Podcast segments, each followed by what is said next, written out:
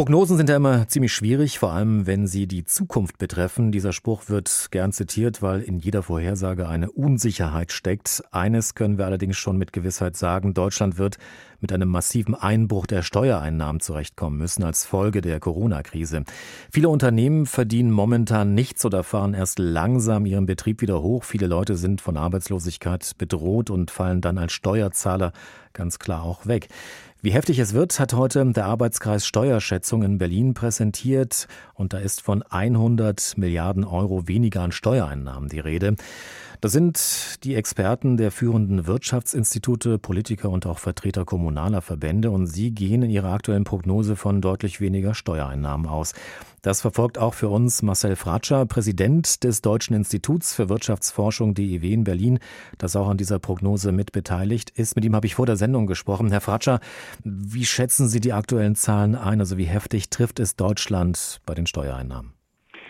Die Steuereinnahmen brechen natürlich weg, weil die Unternehmen ja im Augenblick viele Unternehmen gar keine Umsätze haben und ähm, auch viele Bürgerinnen und Bürger ähm, auf Kurzarbeit sind. Wir haben über 10 Millionen Menschen auf Kurzarbeit, heißt, die werden natürlich auch weniger ähm, Einkommensteuer zahlen können. Die können auch gar nicht so viel konsumieren, weil viele Geschäfte, äh, Restaurants auch zu sind. Das heißt, der Einbruch ist massiv. Ähm, hier handelt es sich um eine Steuerschätzung für 2020. Also man muss auch sagen, wir wissen es nicht wirklich und es könnte noch mal deutlich dicker kommen als das, was die Bundesregierung oder genau gesagt die Experten für die Bundesregierung jetzt schätzen. Ähm, also wir fischen hier so ein bisschen im Dunkeln. Ähm, klar ist, der deutsche Staat wird dieses Jahr ein dickes, dickes Minus machen.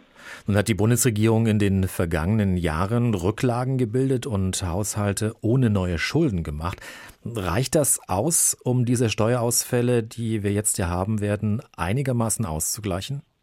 Nein, äh, das natürlich hat der deutsche Staat in den letzten sieben, acht Jahren dicke Überschüsse gemacht, hat Schulden abbauen können.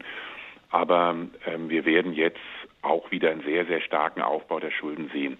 Also nach der globalen Finanzkrise oder in der globalen Finanzkrise ist die Staatsverschuldung von ein bisschen mehr über 60 Prozent einer jährlichen Wirtschaftsleistung auf 85 Prozent gestiegen. Man hat dann zwischen 2012 und 2019 diese Schulden wieder auf unter 60 Prozent der jährlichen Wirtschaftsleistung äh, runterbringen können, also sehr schön abbauen können. Aber es ist sehr wahrscheinlich, dass in diesem Jahr alleine die Staatsverschuldung wieder auf 70 Prozent hochgeht. Also wieder viel von dem, was man in den letzten Jahren an Schuldenabbau geleistet hat, wird wieder ja, umgekehrt. Und ich befürchte auch, es wird in den kommenden Jahren noch deutlich schlimmer kommen. Also diese Krise ist einfach massiv. Und da werden die Rücklagen der letzten drei, vier Jahre mit Sicherheit nicht ausreichen. Wenn weniger Geld reinkommt, aber dennoch diese Ausgaben bleiben, was heißt das jetzt für die Handlungsfähigkeit der Regierung in der nächsten Zeit? Das heißt überhaupt gar nichts für die Handlungsfähigkeit des deutschen Staates, denn äh, wir dürfen nicht vergessen, es gibt keinen Staat oder kaum einen Staat in der Welt, der so solide aufgestellt ist, wie das der deutsche Staat ist.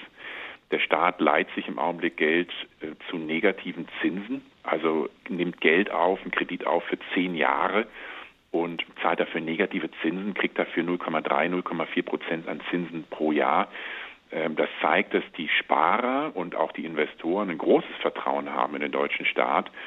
Und ja, das mag zwar widersprüchlich klingen, aber wenn der Staat jetzt das Geld und viel Geld auch klug ausgibt, also sprich Unternehmen vor der Insolvenz rettet, Arbeitnehmerinnen und Arbeitnehmer äh, hilft, nicht arbeitslos zu werden, dann sind das ja kluge Ausgaben, weil das sind die Unternehmen und die, die Menschen, die dann auch in den kommenden Jahren wieder Steuern zahlen können und damit dem Staat dann auch wieder ermöglichen, äh, Schulden abzubauen. Also große Ausgaben, kluge Ausgaben jetzt sind mit das beste Mittel, um eine noch tiefere Krise zu vermeiden und letztlich langfristig auch für den Staat wieder solide haushalten zu können. Aber das heißt ja auch, Steuern können nur fließen, wenn Unternehmen ganz gute Geschäfte machen, möglichst viele Leute Arbeit haben und Geld verdienen. Was muss der Staat Ihrer Meinung nach tun, damit die Wirtschaft möglichst schnell wieder in Schwung kommt, also auf die Beine kommt? Erst einmal müssen wir uns klar machen, dass jetzt, wenn die, die Wirtschaft wieder hochfährt, dass kein, dass es kein, nicht automatisch funktioniert, sondern dass der Staat auch hier unterstützen muss. Denn viele Unternehmen haben jetzt erstmal Schulden. Viele Konsumenten werden jetzt eben nicht rausgehen und das neue Auto kaufen und eine große Reise machen.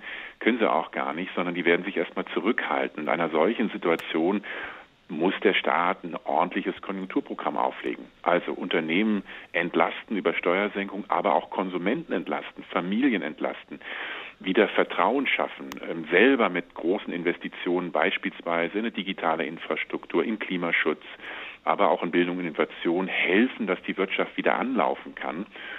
Und das ist ganz, ganz wichtig. Also hier geht es darum, sowohl den Unternehmen zu helfen auf der Angebotsseite, aber auch den Konsumenten, dass die unterstützt werden, dass die wieder Vertrauen schaffen, dass die denken und wissen, ja, der Staat ist da, der hilft uns, der schafft auch Jobs oder hilft, dass Jobs entstehen können. Und dieses Vertrauen ist wichtig und im Augenblick gibt es eigentlich nur den Staat, der in einer solchen Krise äh, sich dagegen stemmen kann und sagen kann, wir sind da und helfen Unternehmen, aber auch den Konsumenten. Herr Fatscher, jetzt gibt es allerdings aus der Politik ja auch schon Rufe, die sagen, es gibt auch eine andere Möglichkeit, wieder mehr Geld über Steuern einzunehmen. Wäre es denn wirklich sinnvoll, die Steuern zu erhöhen? Müssen wir uns langfristig vielleicht auch darauf einstellen, dass die Steuern erhöht werden? Ich halte das für reinen Masochismus, jetzt über Steuererhöhung zu sprechen. Wir sind mitten in der tiefsten Krise. Und wenn Sie die Menschen verunsichern wollen und ihnen Angst machen wollen, dann sagen Sie ihnen, wir erhöhen die Steuern. Also nicht nur habt, müsst ihr euch Sorgen machen, dass ihr euren Job verliert äh, und die Unternehmen, dass ihr keine Umsätze habt, sondern wir drohen euch nochmal Steuererhöhungen an, dass ihr noch weniger Geld in der Tasche habt. Also 70 Prozent der Wirtschaft sind Erwartungen. Es geht um Vertrauen. Und mit einer Diskussion um Steuererhöhung zerstören sie ein solches Vertrauen. Also ich halte diese Diskussion für völlig unsinnig. Genauso unsinnig wie die Forderung mancher, die jetzt in die gegensätzliche Richtung sagen, nee, wir müssen jetzt mal wirklich hart sein und Schuldenbremse muss eingehalten werden, der Staat muss weniger Geld ausgeben, der muss jetzt mal sparen.